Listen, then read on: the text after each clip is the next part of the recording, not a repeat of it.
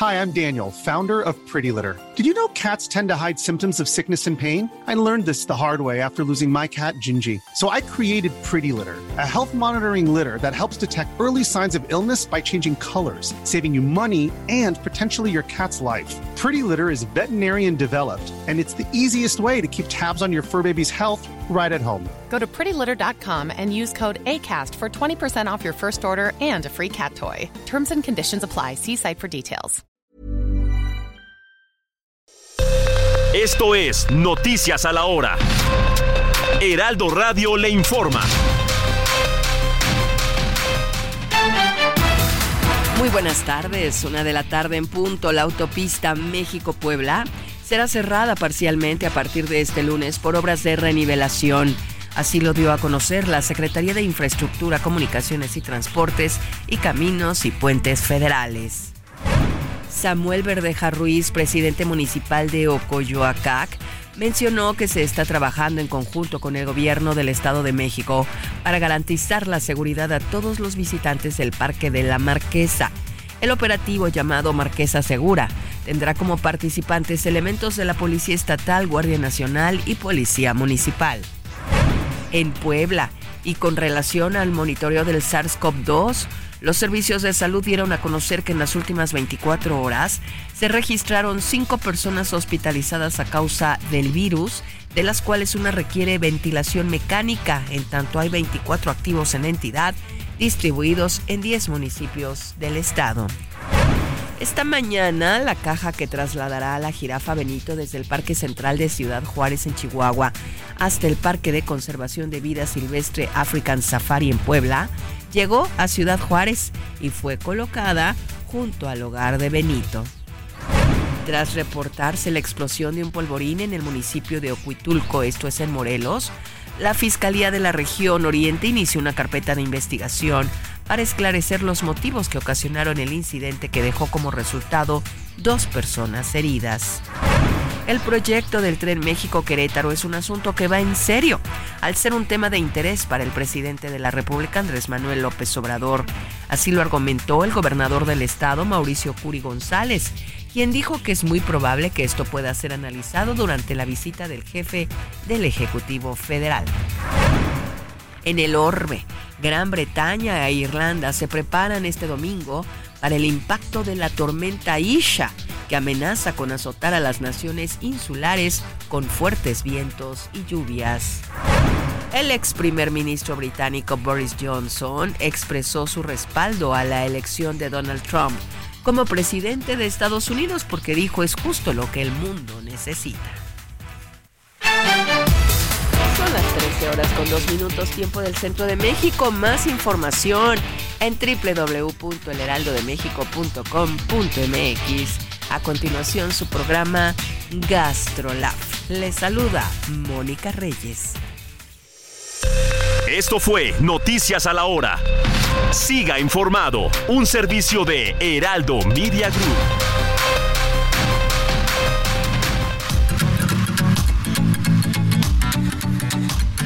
GastroLab es un lugar donde cabemos todos. Aquí encontrarás historia, recetas, producto, materia prima, vinos y un sinfín de cosas que a todos interesa, ya que con cocina y vino se aprende en el camino. Déjate llevar por el chef Israel Arechiga a un mundo delicioso. GastroLab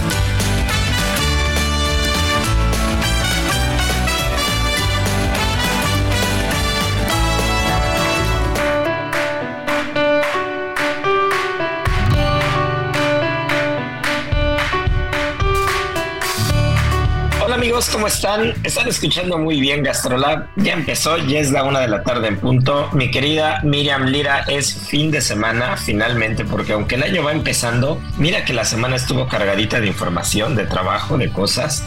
Eh, enero es un mes que yo siempre he dicho que no es tan muerto como parece. Todo el mundo cree que, que el año empieza ya a partir de febrero, pero la verdad es que enero es un buen mes, es un mes muy movido, lleno de información, lleno de eventos, lleno de cosas. Y nada me da más gusto que haber encontrado en las páginas de Gastrolab a uno de los chefs que, que más admiro, uno de los chefs que me parece que tiene un trabajo de investigación y desarrollo de adeveras y no cuentos, que tiene años y años y años literal metido en el mar. Y, este famoso chef de, Cádiz, del sur de, España, que tiene tres estrellas Michelin y que tiene un restaurante impresionante que de verdad tienen que, tienen que buscar, tienen que googlear en algún momento tienen que, que intentar ir. Porque cuando, cuando hablamos de Ángel León, de Ángel León de Aponiente, Aponiente es el restaurante que les platico, es hablar de una investigación de años, es hablar de un ecosistema y es hablar de cómo se puede lograr un impacto totalmente positivo en el ecosistema cuando alguien se lo propone, ¿no? Hola, ¿qué tal a todos nuestros amigos de GastroLab? Híjole, estamos bien contentos porque estamos arrancando el año con todo. La verdad es que, como bien dices, el año arrancó pero cañón, nosotros estamos corre y corre para un lado y para el otro, nada de que el año empiece en febrero, el año empieza el primero de enero para que nos vaya bien eh, durante todo el, año. el 2, el 2. No, tampoco, tampoco. Sí, sí, sí, sí, sí, No, el, primer, el, primero de enero ni las gallinas ponen, Miri, pero, pero sí, el 2 de enero sí estamos de acuerdo. Sí, sí, sí, no hay que exagerar tampoco. Ya me hubieran visto a mí el primero de enero aquí en la oficina, ¿verdad? Sí, como no. no, pero felices de la vida de, de tener a personajes tan, tan, este, tan impresionantes como Ángel, que de verdad cuando uno lo escucha hablar, tuvimos oportunidad de escucharlo en una conferencia magistral que dio aquí en Ciudad de México hace algunos meses, para estudiantes además, que yo creo que eso es valiosísimo. Este, estuvo dando una masterclass para Ambrosía y no, no saben el deleite de clase que yo, o sea, quien lo hubiera escuchado tenía un algo que aprender a ese chef en cuanto a historia de vida, en cuanto a técnica gastronómica, en cuanto a pescados, en cuanto a gestión de restaurantes, en cuanto a impulso, en cuanto a sustentabilidad. O sea, es una cosa fascinante. Y ya tú nos adelantabas que, que él ahí en Cádiz tiene tres estrellas Michelin en este restaurante a poniente que, que, que, que de entrada uno lo ve y es bellísimo. Y que bueno, la historia que nos contó de entrada de cómo fue surgiendo este restaurante que ya tiene más de 16 años, un negocio familiar que bueno, él emprende pues por su amor al mar. Es lo que nos contaba y tú te acordarás, Isra, porque también estuviste por ahí, que decía que todo arranca por, por, por la pasión que le transmite su padre a él y a su hermano. Él contaba que pues todos casi todos los días se iban a navegar, a buscar pescado, a estar frente al mar, ver qué, qué encontraban y demás. Y de ahí fue surgiendo su, su, gran amor por el océano, que poco a poco se fue transformando pues en un negocio gastronómico, ¿no? Que él dice, yo pude haber sido este marinero, este pescadero, eh, trabajar en un mercado, pero la intención era contar y hacer ver el mar a toda la gente que estaba a mi alrededor. Y él encontró en la gastronomía esta forma de hablar del mar, ¿no? Y a mí me encantó la parte en la que él nos dice, es que yo cuando iba a los restaurantes, lo primero que me, me, me preguntaba es, ¿por qué la carta está conformada por tan pocos pescados? Si cuando nosotros salimos a navegar, pues pescamos un poco de todo, ¿no? Y he visto y he conocido en, en el mar y en todo lo que he podido ver en los libros y demás, este, tantas y tantas especies. ¿Y por qué solo están tres o cuatro en las cartas de los restaurantes y no se aprovecha lo demás?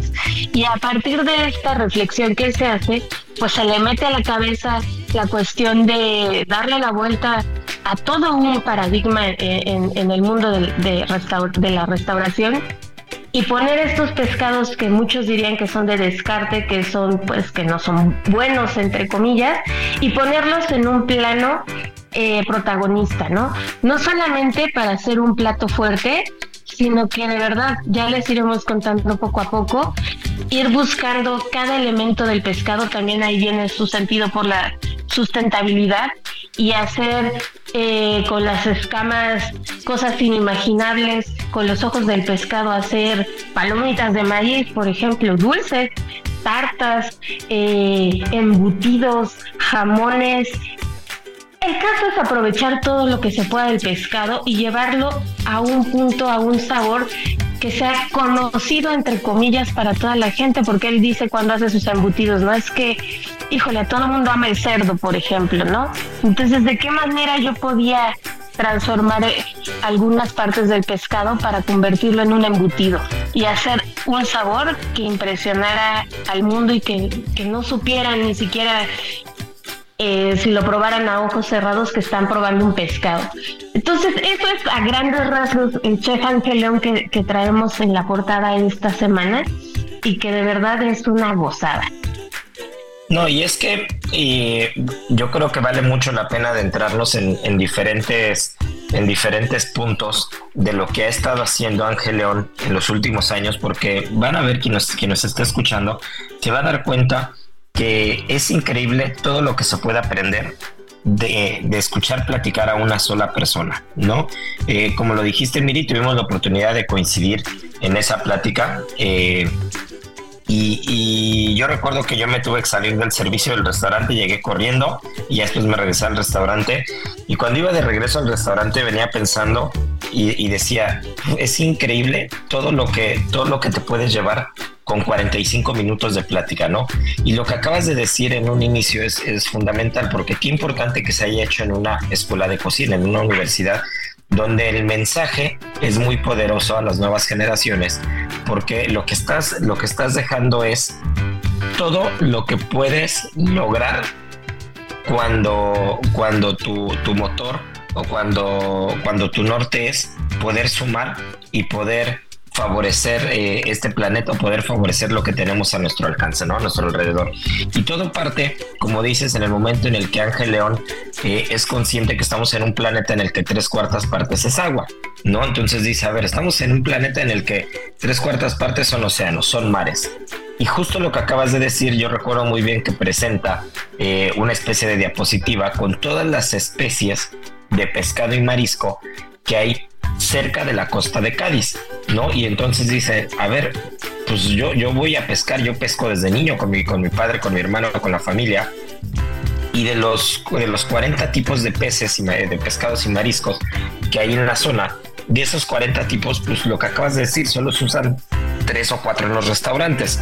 Pero ¿qué pasa con el resto? ¿Qué pasa con esa pesca de descarte que al final nadie pela, pero que, que aparte en el momento en el que tú logras consumirlo y en el momento en el que tú logras hacer algo impresionante con, con esa pesca de descarte, también dejas descansar, vas sumando, es, es, un efecto, es un efecto dominó, ¿no? tú dejas, tú dejas de consumir como un gran restaurante, dejas de consumir especies que son muy consumidas y entonces tú vas aprovechando otras especies, vas enseñando a otras escuelas, a otros restaurantes, a las personas que van a tu restaurante a comer, que se pueden hacer grandes cosas con especies diferentes. Y entonces va a haber en algún momento un efecto repetitivo en el que alguien va a decir, ah, pues sabes que tiene razón lo que está haciendo Angelón. Y entonces empieza a haber un cambio y cada vez es más lo que se empieza a usar con esos pescados de descarte, ¿no? Y mientras iba platicando Angelión, recuerdo que nos fueron, nos dieron un platito de embutidos, ¿no? Diferentes embutidos que simulaban un lomo embuchado, simulaban como un chorizo e incluso una sobrasada.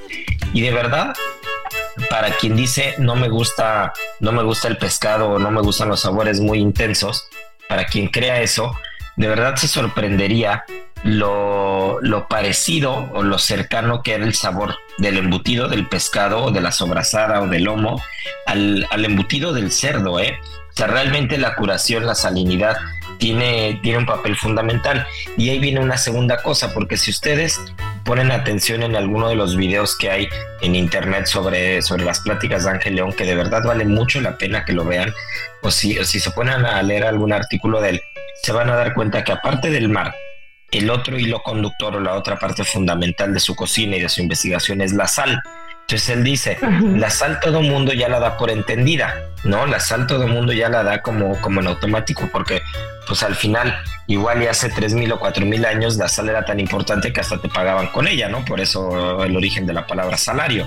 Sin embargo, eh, como que hicimos, hicimos de lado la importancia, e incluso él habla que en la zona donde está el restaurante, que en Cádiz, eh, había antes más de 10 o 15 salinas y ahora nada más quedan 3, ¿no? Entonces él empieza, él empieza a decir que la sal es, es, igual un factor de cambio, un factor de transformación en el producto y es tan importante como el producto mismo.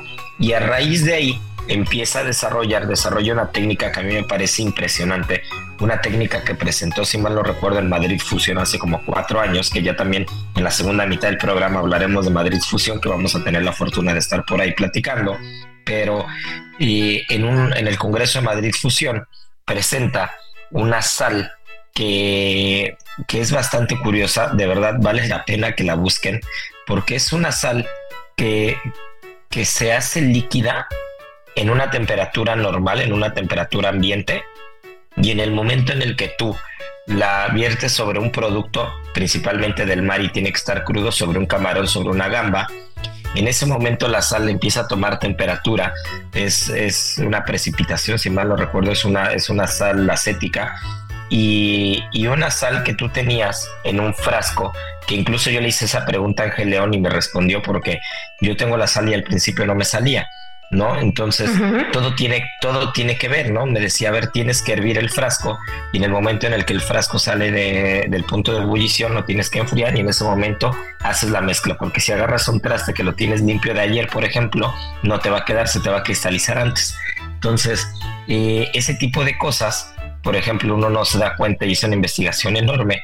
Entonces, logra que esta sal parezca un vaso con agua, un vaso con agua que te puedes tomar, una jarra con agua, y en el momento en el que la, viertes sobre un camarón o algo, se empieza a cristalizar y se hace como si hubieras hecho una capa de sal, de un pescado a la sal, y de la nada eh, empieza a tomar temperatura, llegará a 150, 160 grados, y cuando llega a 160 grados, pues te esperas 3 o 4 minutos, rompes esta capa de sal con un, con un cuchillo, con un tenedor, y entonces ya te comes el camarón o el producto del mar adentro cocinado, ¿no? O sea, imagínense, imagínense la locura de la investigación que si mal no recuerdo se hizo en conjunto con la Universidad de Cádiz. Eh, imagínense el ver un vaso con agua a temperatura ambiente, que no le puedes meter nada, no puede tocar nada porque si no se empieza a cristalizar adentro del vaso, entonces o adentro de la jarra, y es importante que sí sea cristal, lo mismo me decía, que no sea un recipiente de acero, que no sea un recipiente de metal, se comporta mejor en cristal. Entonces tú tienes este vaso, este vaso con agua, por llamarlo de alguna manera, y de repente pues tienes una técnica de cocción, ¿no? Y, y, es, y es algo increíble que puedes hacer con algo que encuentras en tres cuartas partes del planeta, ¿no? Que vas a encontrar en, en, el mar, ¿no? En el mar salado. Y otra de las cosas que también nos impresionó, que, este, que, que me imagino que ahora nos vas a platicar un poco más del detalle, pero fue el tema de la bioluminiscencia, ¿no? Con el cangrejo, que, que es increíble eso, mire. Así es, y es que ustedes escucharán todo esto que les estamos diciendo y tal vez se imaginan un gran show, pero Sí, sí lo es, pero además detrás de ello hay un, hay un trabajo de, de investigación muy grande. Es el primer restaurante, el primer, sí, el primer restaurante que mete en nómina a científicos. O sea, todo esto que, que llevan a cabo dentro del restaurante que puede parecer para algunos comensales como, pues, una parte muy visual, muy instagramable para algunos quizá, o que puede ser el gancho que lleve a, a algunos visitar el restaurante, pues tiene un trasfondo científico. E, este chef no, no estudió, no fue a la escuela, él dijo, yo era el peor de mi clase, yo a los 15 años decidí ya no trabajar, trabajar, ya no este, estudiar, salirme de las aulas y él empezar a estudiar de forma autodidacta, ¿no? Entonces, pues él todo el conocimiento que ha ido adquiriendo, pues hasta a través de los libros, de su curiosidad, eh, pues de meterse a la biología y, ser un, pues sí, un profesionista autodidacta. Entonces, el tema de la bioluminiscencia es muy, muy especial porque él nos cuenta que, que bueno, una de las cosas más impresionantes que él ha visto en el océano cuando te adentras a navegar y estás, digamos, muy tranquilo navegando, eh, por las noches es el, efecto de la bioluminiscencia, ¿no?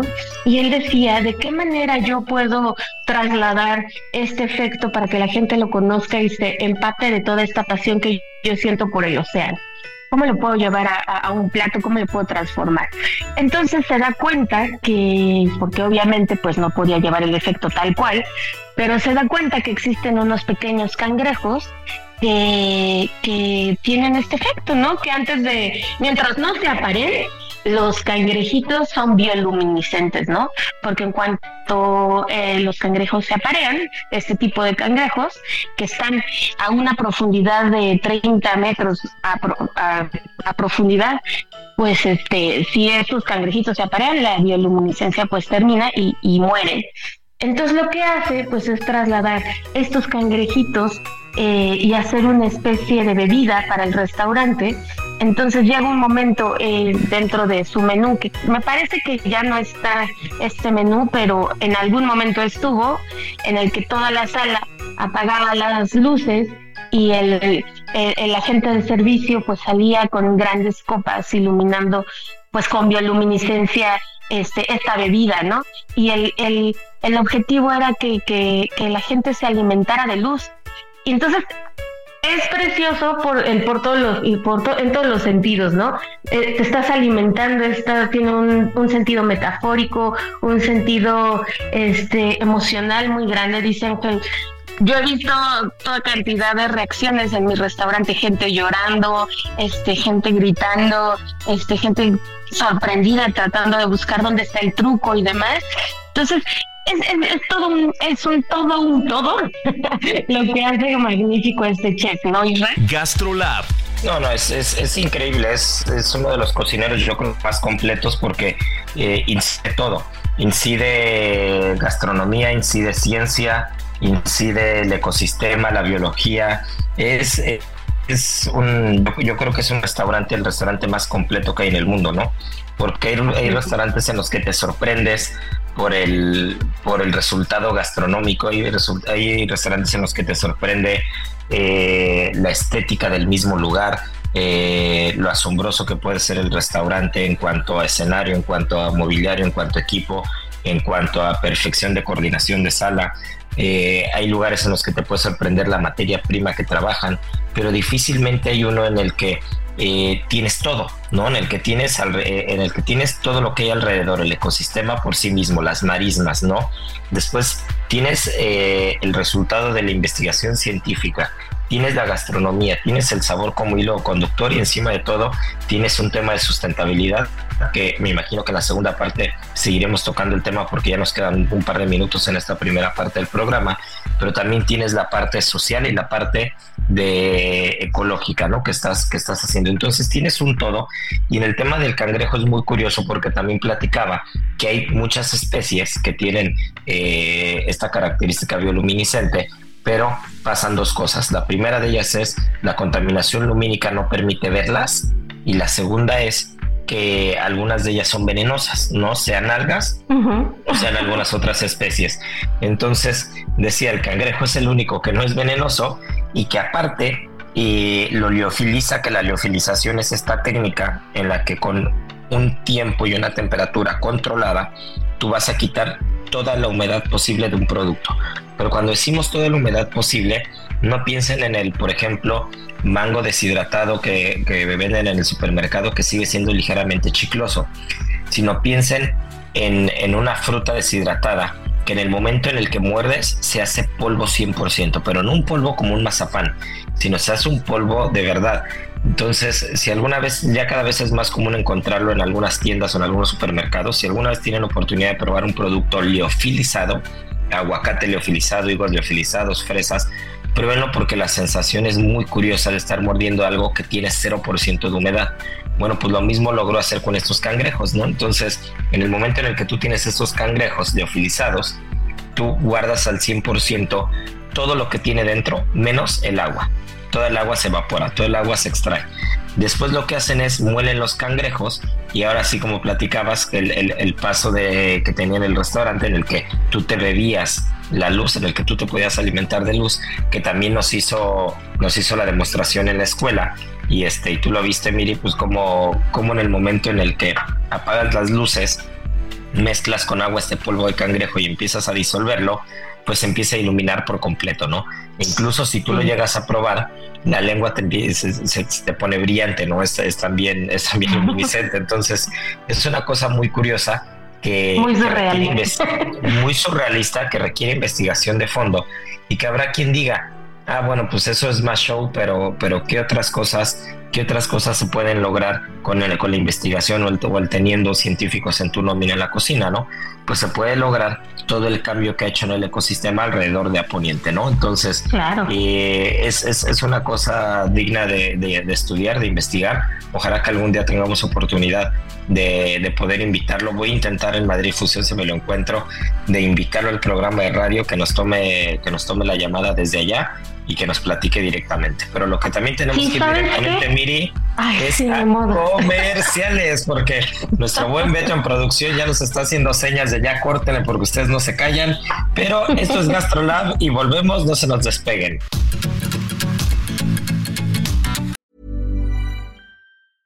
Ready to pop the question? The jewelers at BlueNile.com have got sparkle down to a science with beautiful lab-grown diamonds worthy of your most brilliant moments. Their lab-grown diamonds are independently graded and guaranteed identical to natural diamonds, and they're ready to ship to your door. Go to BlueNile.com and use promo code LISTEN to get $50 off your purchase of $500 or more. That's code LISTEN at BlueNile.com for $50 off. BlueNile.com code LISTEN.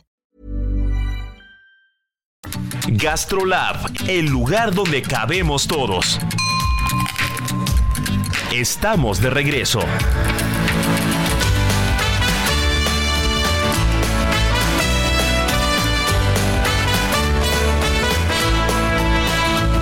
¿Antojo de algo delicioso y nutritivo?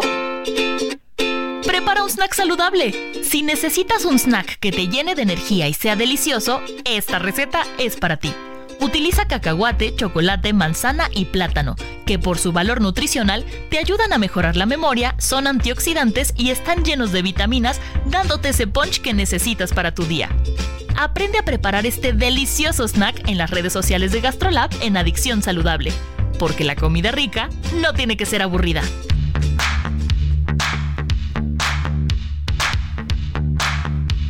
Bueno, pues ya estamos de vuelta y Miri, se quedó bastante interesante la plática porque eh, se los dije desde un inicio, hablar de Aponiente, hablar de Ángel León, hablar de este lugar en el puerto de Cádiz, en Andalucía, en España, en, el, en pleno Mediterráneo, eh, hablar de toda la investigación que hay alrededor, de todo el impacto positivo ambiental que, que, tiene este restaurante, de todo el factor de cambio que es Ángel León como cocinero y que es Aponiente como restaurante, eh, es, es, hablar horas y horas y horas no terminar. Pero uno de los temas que quedó pendiente eh, es otro de los descubrimientos, otro de los, de los pasos hacia adelante que, que pueden significar imagínense esto puede significar, igual y no ahora mismo, igual y ahora mismo no somos tan conscientes y, y en un inicio el, el, cambio o el avance va a ser un poco más lento, pero que en algunos años puede significar una solución o una parte de la solución al hambre en el mundo. Y es nada más y nada menos que un cereal en particular que, volvemos a decirlo, en un planeta en el que tres cuartas partes son océanos, ahí puede estar la respuesta de muchas cosas que la Tierra ya nos está pidiendo que, que, paremos, que frenemos o que cambiemos. Y Ángel León y Aponiente encontraron algo que puede ser una solución, ¿no, Miri? Así es, es interesantísimo y que además tiene una conexión eh, muy, muy, muy padre y muy cercana con nuestro país, con México. Ellos en sus navegaciones, en sus, en sus andanzas, pues descubrieron, descubrieron entre comillas, una planta que se llama sustera marina, que pues eh, para decirlo pronto es el primer cereal marino que tiene pues es un híbrido entre una quinoa, entre un arroz, por si se están preguntando a qué pudiera este saber esta, esta este cereal marino. Y pues lo que están haciendo es hacer eh, pues granjas marinas en donde están sembrando este cereal pensando justamente para que en el futuro puedan tener pues grandes huertos marinos en los que pues esté dando este cereal y pueda ser una medida para erradicar como tú decías el hambre no y él nos contaba que pues eh, este esta sostera marina los conectó directamente con, con México de una forma bestial, él, él, lo dice así, porque pues se dieron cuenta que hay un pueblo en Sonora que se llama Comcac en donde los nativos pues la utilizaban desde hace siglos y siglos para alimentarse durante todo el año. Bueno, ustedes saben, Sonora, el desierto, las altas temperaturas, los climas y demás, pues no hay muchas formas de, de, tener alimento durante todo el año y pues estos nativos encontraron la manera pues de ir recolectando lo que les iba dejando este el mar, esta, esta suerte de, de, cereal, y pues la iban recolectando durante todo el año y con, con ella este, y con grasa que, que obtenían eh, de las tortugas, hacían alimentos, hacían panes, hacían especies de tortillas y demás. El equipo de Angelón lleva trabajando en, en, esta parte de Sonora porque además es en donde más se da este tipo de cereal en todo el mundo pues para eh, averiguar más acerca de la sustenta marina, de qué otros usos le pueden dar. Y pues estuvo por ahí con el chef Jorge Vallejo. Entonces, este también pues el trabajo entre chefs este pues se va dando cada vez más y Jorge Vallejo pues también compró comprometidísimo con, con la sustentabilidad y con la búsqueda de pues nuevas alternativas para encontrar nuevos ingredientes, ¿no? Y es que se creo, se considera que si, si la producción y, el, digamos, el ciclo completo para poder aprovechar este cereal que sería un arroz del mar como tal, eh, se cree que si es, o sea, si es viable, pues realmente tienes eh, kilómetros y kilómetros cuadrados de parcelas para poder para poder sembrarlo, por llamarlo de alguna manera, ¿no? Para poder cosecharlo.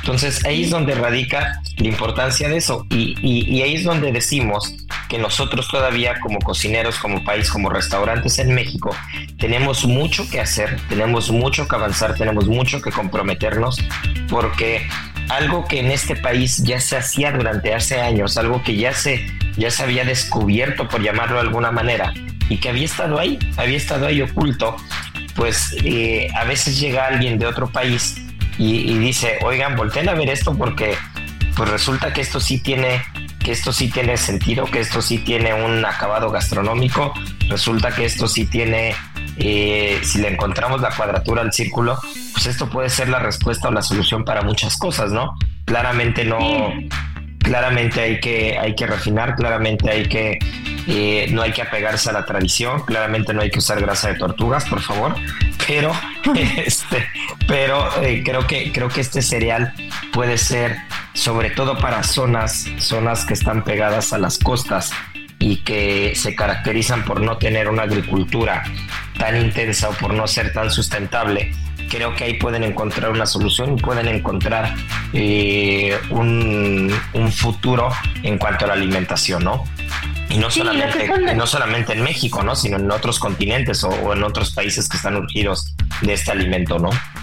Claro, y lo que son las cosas. Otra, otra este, cuestión importante que nos comentaba tanto Jorge Vallejo, que también estuvo presente ese día en la conferencia, y, y Ángel León, es que Híjole, o sea, luego somos muy ingratos con las personas que viven en los pueblos y las cocineras tradicionales y no las escuchamos, ¿no?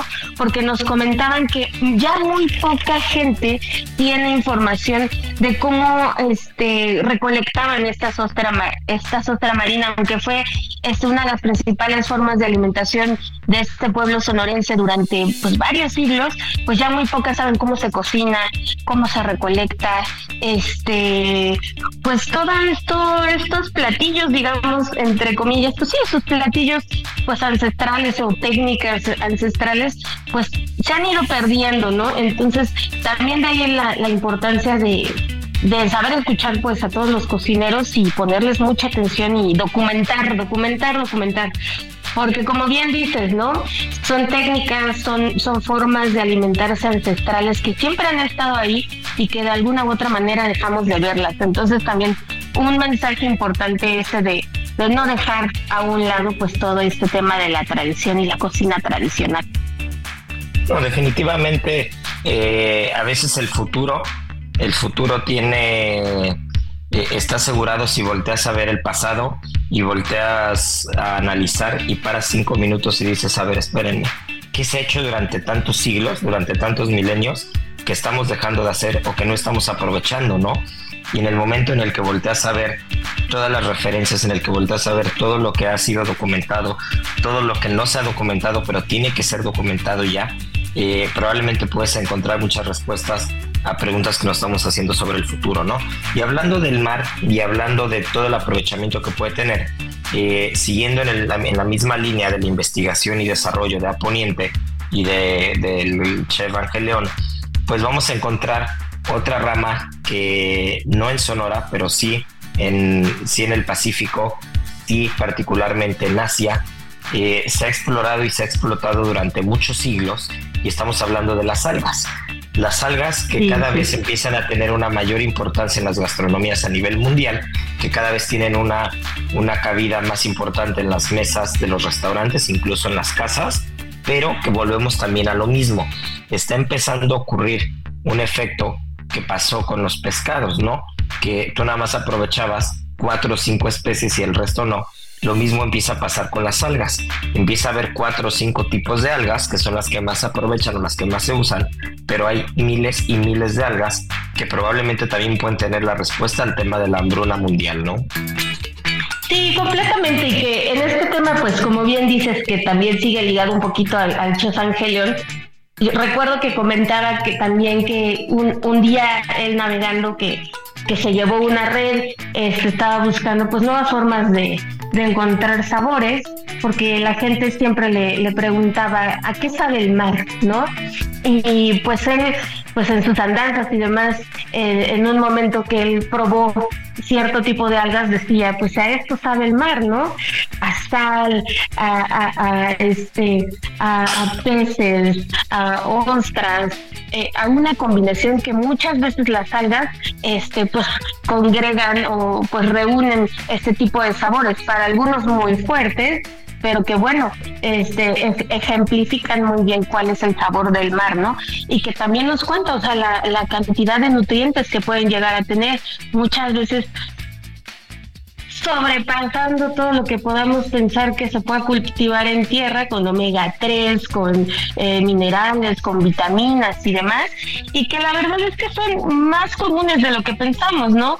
O sea, cualquier persona que haya ido pues a algún restaurante oriental alguna vez en su vida seguramente ha probado alguna alga, ¿no?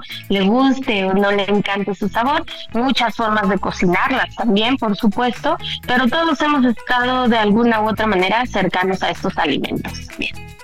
Y hablando de algas y hablando de microorganismos y hablando del mar, el plancton es la otra cosa que define también la cocina de Aponiente y de Angelón, ¿no? Que, que, decía, ¿cómo puedo yo lograr sintetizar en una sola porción, en una sola cucharada, en un solo algo, todo el sabor del mar, todo lo que sabe el mar? Y eh, el alga codium, el alga codium es la respuesta a esa pregunta, ¿no? Y es un alga que, que lo mismo que el proceso del cangrejo la leofilizan, y es un alga que tiene todo el sabor, todo, todo el sabor que puede tener el mar concentrado, ¿no? Y es un alga que está eh, liofilizada junto con plancton y entonces tú puedes hacer un arroz, puedes hacer una preparación, puedes hacer algo en la que le pones un poco de esta alga y este plancton liofilizado y entonces puedes tener concentrado el 100% lo que es el sabor del mar. Yo creo que ahí lo único es hay que ser muy cuidadosos porque ya me pasó, ya me pasó alguna vez, alguna ocasión en un restaurante justo en España en el que tuve oportunidad de probar una ostra, una ostra que estuvo alimentada con plancton eh, durante seis meses, esperando que la ostra tuviera el sabor de 100 ostras en una sola, ¿no? Entonces, eh, claramente hay sabores que son muy intensos, hay sabores que te pueden dejar marcados para bien o para mal, y eh, el plancton y esta alga codium son sabores que si lo llegan a probar porque ya es algo que se puede comprar y es algo que se puede comprar en tiendas especializadas para usar en un restaurante o para probar en casa eh, sí hay que ser cuidadosos porque el sabor es bastante intenso, ¿no? Pero sí creo yo que, que explorar el mundo de las algas, explorar el mundo del plancton, explorar el mundo de las especies de descarte, de los pescados de descarte, es eh, algo que nos puede traer muchos beneficios y que nos puede traer no solamente una apertura gastronómica hacia productos que antes no teníamos claros, ¿no? Si nos puede, si puede ser factor de cambio para que ya no sea uno, dos, tres, cuatro restaurantes los que lo hacen, sino sean cada vez más y también podemos dejar descansar eh, o podamos dejar regenerar el ciclo de algunas especies que se están sobreexplotando, ¿no? Sí, ya bien, ya bien lo decíamos eh, hace unos momentos, pues que hay que explorar qué más hay a nuestro alrededor y en abundancia, ¿no? Y las algas, pues son uno de esos ingredientes de los que podemos echar mano y la diversidad, como ya decías, es enorme. Un alga muy interesante es el alga wakame. Que fíjate que esta alga es muy buena para ensaladas, para hacer este pues platos fríos y es una de las más populares de Japón y tiene una este cualidad muy este muy simpática que, que, que, la hace muy similar a los nopales porque es un poquito viscosita, este, con sabor un poco también saladito y demás, que le da un sabor riquísimo pues a sus preparaciones y su color es verde amarillento, entonces pues esa puede ser una, una buena opción. También está la lechuga del mar, que bueno, esa es abundantísima en todo el mundo y pues es tiene una fuente gigantesca de nutrientes, este, proteínas, vitaminas, minerales. Este, también es un alga que se ha utilizado durante siglos como alimento y como remedio medicinal también. Entonces, pues si nos ponemos a, explorar el mundo de las algas, yo creo que no, no terminamos de, de, de, platicar de ellas. Hay algunas también que se llaman algas espagueti de mar, que tal cual pues es un, un tipo de alga de color marrón que se encuentra mucho en las costas del, del Mediterráneo y también súper rica en nutrientes, en fibra, en vitaminas y pues también ancestral, ¿no? Entonces, pues hay enorme variedad. No, y, El Sí, y recordemos que México eh, tiene una, una, cultura de consumo de algas desde la época de los aztecas.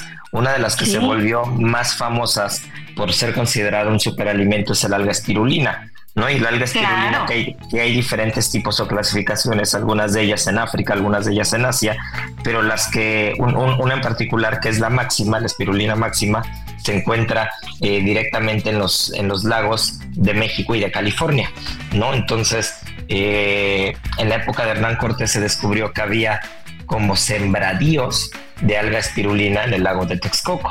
¿No? Entonces ya habían encontrado la manera de propiciar el crecimiento y el consumo de esta alga, ¿no? Entonces, eh, si culturas ancestrales. Sí, ¿no? a ver, con las culturas ancestrales, si algo tenían era tiempo para, para descubrir eh, y, tenían esta, esta cadencia para la observación y para el desarrollo de muchas cosas ligadas a, la alimentación, pues no pueden estar equivocados ni los aztecas, ni los chinos, ni los, ni los japoneses, ni muchas otras culturas que han usado las algas como, como una parte fundamental o como una piedra angular de la alimentación. Y creo que cada vez vamos a ir encontrando más usos, vamos a ir encontrando más beneficios en las algas y cada vez vamos a ir encontrando en los océanos y en el mar, que yo creo que de eso va el programa del día de hoy, eh, que hay que voltear a ver todo lo que se puede aprovechar en los océanos que no se está aprovechando y todo lo que se puede dejar en paz durante un poquito de tiempo, lo que se puede dejar que se regenere, que los ciclos tomen otra vez su curso para, para no acabarnos todo esto que, que, que, este ritmo, pues la naturaleza nos da y estamos acabándonos, ¿no? Entonces, eh, no solamente es voltear a ver a la tierra para, para ver qué se puede sembrar y qué se puede explotar, sino hay cosas en el mar que se pueden aprovechar, que yo creo que no se están aprovechando y de la mano de los restaurantes, de los cocineros y de los científicos, pues seguramente vamos a ir encontrando cada vez más productos, más noticias y más usos a los productos eh, desconocidos o poco aprovechados de los océanos. Así es, y retomando un poco el tema de la espirulina, pues esta, esta alga también forma parte de un programa importantísimo para erradicar el hambre del mundo. Entonces, pues mucho ojo en estos temas. Y pues, ¿qué más, Isra? ¿Qué más les podemos contar sobre las algas, sobre la sostenibilidad, eh, sobre la, sostenibilidad también en los restaurantes? Este también es un tema importante, ¿no? No, es un tema fundamental y cada vez se le empieza a dar mayor importancia, tanto que al día de hoy la cuarta estrella Michelin eh, desde hace algunos años ya va ligada 100% a la sustentabilidad. Un restaurante puede tener tres estrellas, pero la, la más uno es una estrella verde que va ligada a la sostenibilidad y evidentemente a Poniente es un restaurante que, que no debería tener una, debería tener tres verdes sustentables porque eh, es un claro ejemplo de lo que se puede hacer teniendo a personas correctas en tu equipo, la investigación y sobre todo las ganas de hacer bien las cosas. Pero bueno, pues estando en España, eh, también Miri, ya decíamos en un inicio, nos quedamos bien clavados con el tema de Poniente, el mar y Ángel León, pero eh, enero es un mes muy movido también en cuanto a eventos gastronómicos, porque se van a desarrollar dos bastante interesantes. Uno, el foro gastronómico más importante del mundo, Madrid Fusión, en el que vamos a tener oportunidad de estar, de estar platicando.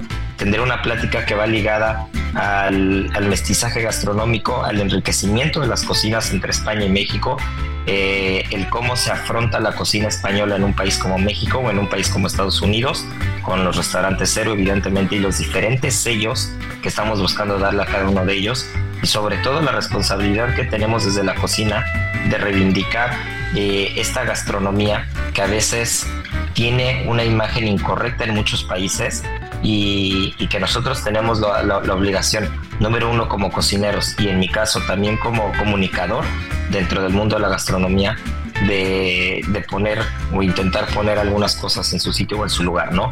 Un ejemplo de ellos lo platicaba recientemente con mi papá, que, este, que ya lo hemos tenido aquí varias veces de invitado en el programa, que es un gran historiador y que acabamos de culminar. Ya mero sale un, un, libro en el que estuvimos trabajando el año pasado, que ya les di un adelanto hace, hace algunos programas, pero bueno, estaba platicando del ejemplo de lo que, de lo que pasa en las cocinas del mundo, ¿no? Eh, tú, tú dale una pizza de Estados Unidos a un italiano y te voy a decir que no es una pizza, dale una paella que tiene salchicha o chorizo a un español y te va a decir que eso no es una paella. No, dale un taco a un mexicano, un taco que tiene una tortilla gruesa, que la salsa es dulce, ¿no? Y que la carne eh, no tiene nada que ver con un suadero, por ejemplo, con un pastor te va a decir que no es un taco. Entonces, eso pasa a nivel mundial en todas las cocinas. Un japonés te va a decir que un sushi fuera de Japón no es un sushi. Un chino se va a quejar si va a un restaurante chino en México o en Estados Unidos que eso no es comida china. Y eso pasa, esa historia se repite, se repite en todas las gastronomías.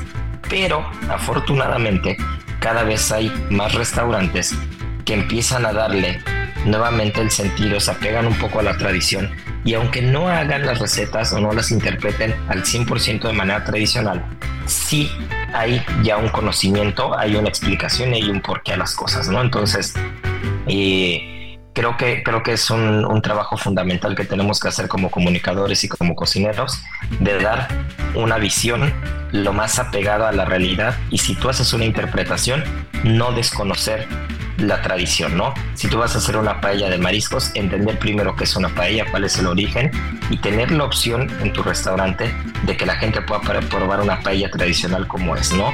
Que si vas a hacer un pescado estilo País Vasco, lo hagas lo más apegado a la tradición.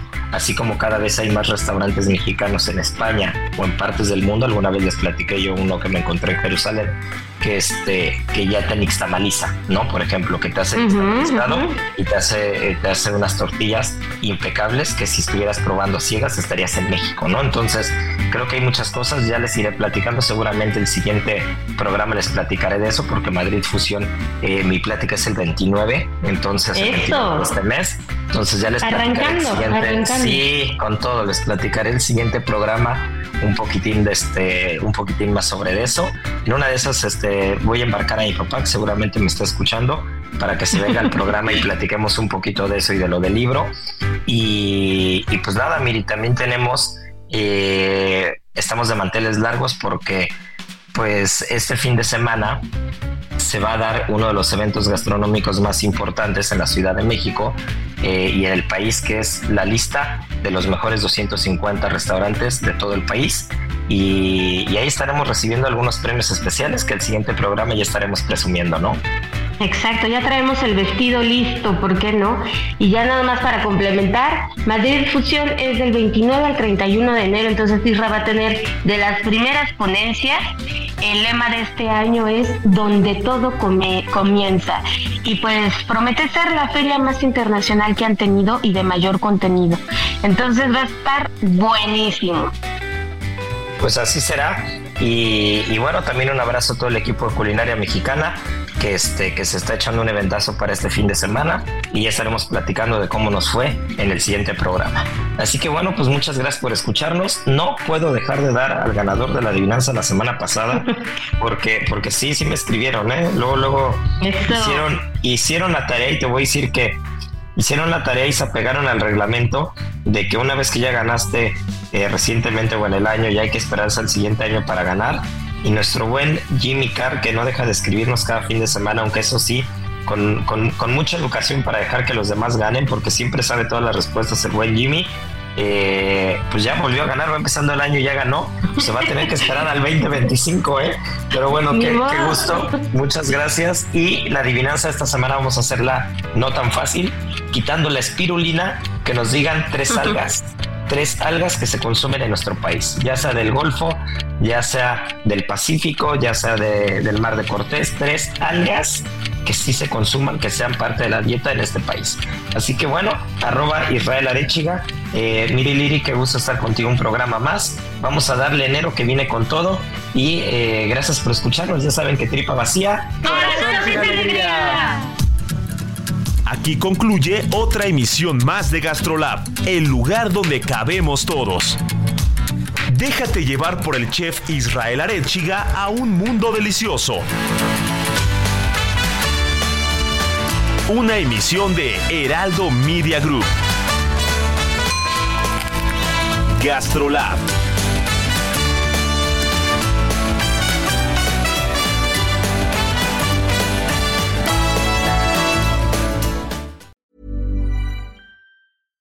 Mom deserves the best, and there's no better place to shop for Mother's Day than Whole Foods Market. They're your destination for unbeatable savings, from premium gifts to show-stopping flowers and irresistible desserts. Start by saving 33% with Prime on all body care and candles. Then get a 15-stem bunch of tulips for just $9.99 each with Prime. Round out Mom's menu with festive rosé, irresistible berry chantilly cake, and more special treats. Come celebrate Mother's Day at Whole Foods Market.